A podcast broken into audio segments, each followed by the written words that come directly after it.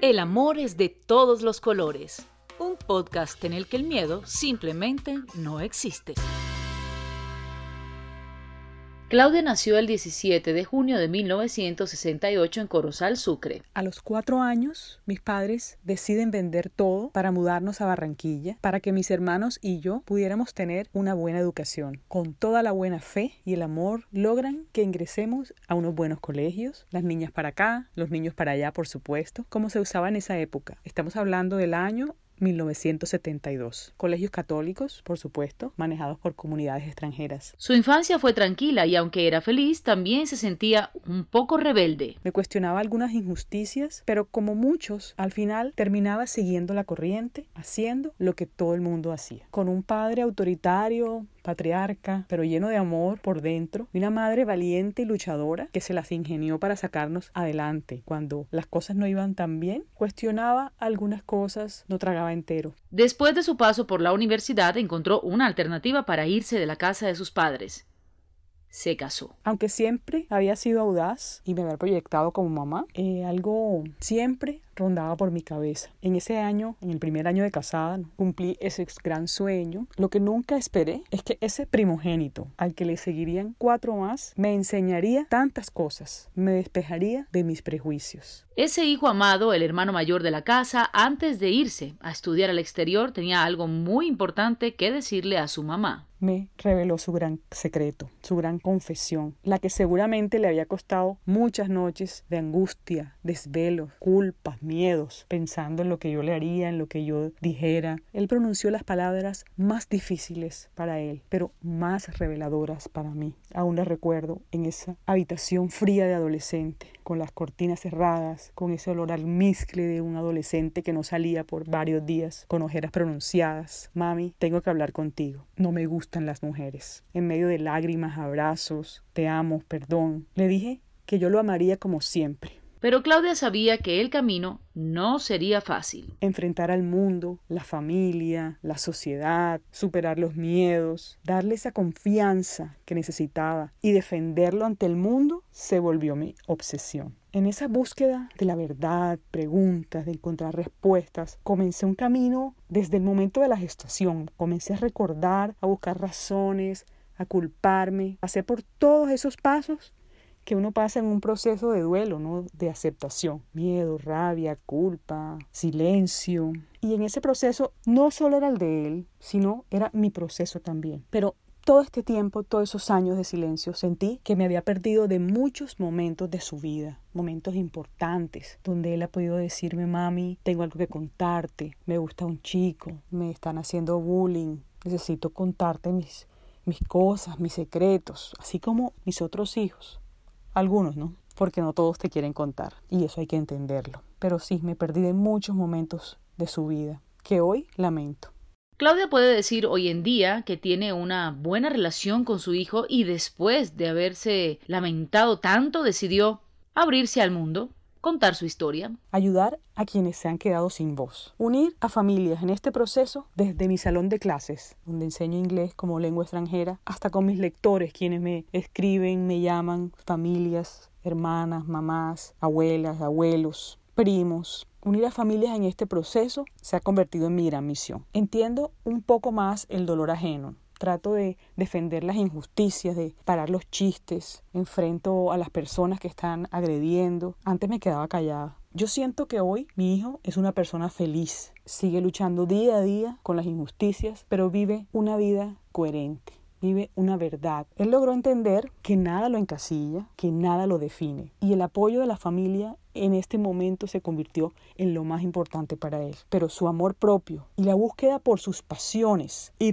la realización de su proyecto de vida es lo que lo hizo finalmente evolucionar. Soy una mamá orgullosa y agradecida por haberme permitido escoger el amor hacia mi hijo que seguir cargando culpas innecesarias, conceptos obsoletos y dejar de llevar en mis venas un montón de prejuicios oxidados. Aprender a desaprender. Esa es la clave para dejar atrás los miedos y comenzar a vivir desde el amor. Pero qué difícil es.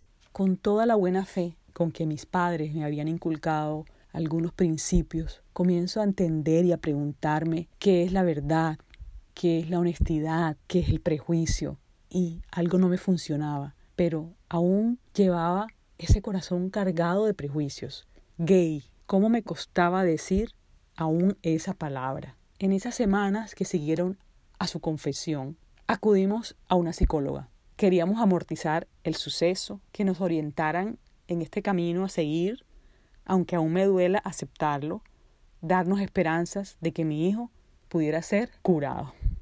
Qué equivocada estaba. Luego enfrento situaciones cuando amigos, compañeros de mis hijos, esos famosos chats de familia, de padres de familia, me invitan a marchar en contra de personas como mi hijo y enfrento a estas personas. En este momento no era mi hijo quien estaba saliendo del closet, era yo como mamá, como familia, como esa persona que le había prometido la vida, que le había prometido amarlo como fuera, tenía que sostener mis palabras, tenía que prometerle y tenía que cumplir la promesa que le había hecho desde esa gestación. Te voy a amar como eres, como vienes al mundo, como decidas ser, perfecto como eres. Comienza también en esa etapa de mi vida esa catequesis, por decirlo así, con mis alumnos, que en ese salón de clases nadie podía ser ofendido, que era un sitio amigable, que era un sitio donde no importaba ni el color con que vinieras, ni tu situación social, ni tu orientación sexual. Solamente eras tú, tus ideas, lo que importaban. Yo quería, en el fondo, como abonar un terreno para que mi hijo estuviera salvo, ¿no? Como hacen los animales en la naturaleza con sus hijos. Ese fue mi instinto de mamá.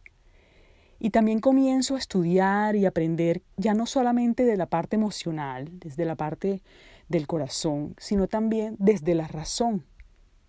Me encuentro con personas que me hacen ver que es una realidad, que me hacen entender que estoy equivocada, que estamos equivocados y que no puedo quedarme callada.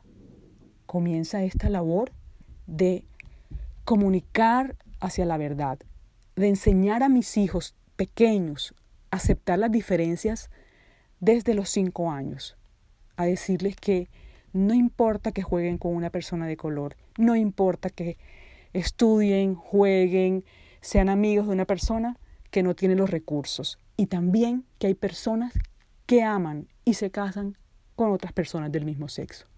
Sin morbo, sin misterio.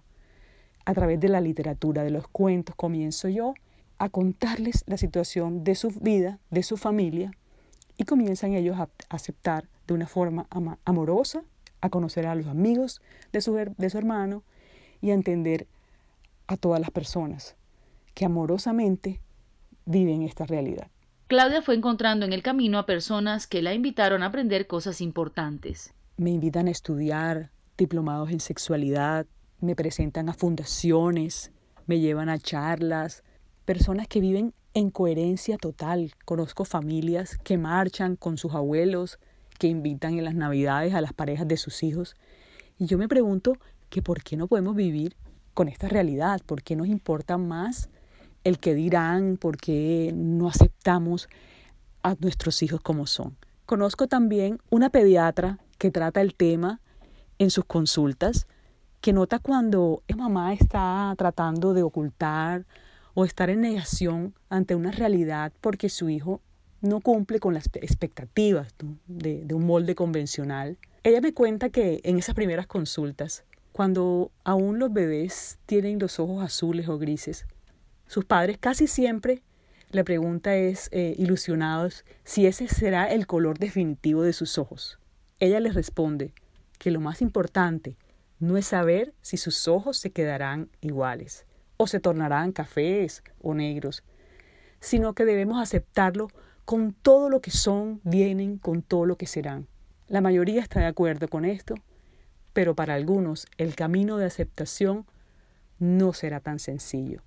Yo los invito a amar a sus familias, a dejar los prejuicios a un lado, porque yo me arrepiento de muchas cosas, de haber perdido tiempo valioso, de haber fomentado chistes homofóbicos, de no haberle permitido vestirse como él quería de no haberle pedido perdón cuando le dije alguna frase hiriente, de no haberlo comprendido desde niño y esperar que fuera heterosexual, de haber fomentado el machismo con mis frases.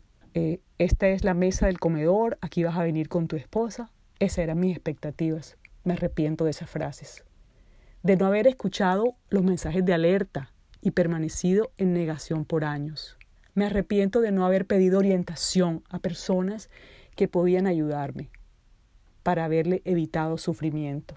También me arrepiento de no haber hablado temas tabú con todos, con él, con naturalidad. Y me arrepiento de haberme demorado en aceptarlo como es. Claudia, a nombre de todos los seres humanos diversos, gracias. Si las mamás supieran la importancia que tienen en nuestras vidas. Gracias, mamá. Soy Camila Chaín. Te invito a escuchar un próximo capítulo. A y amarte tal y como eres.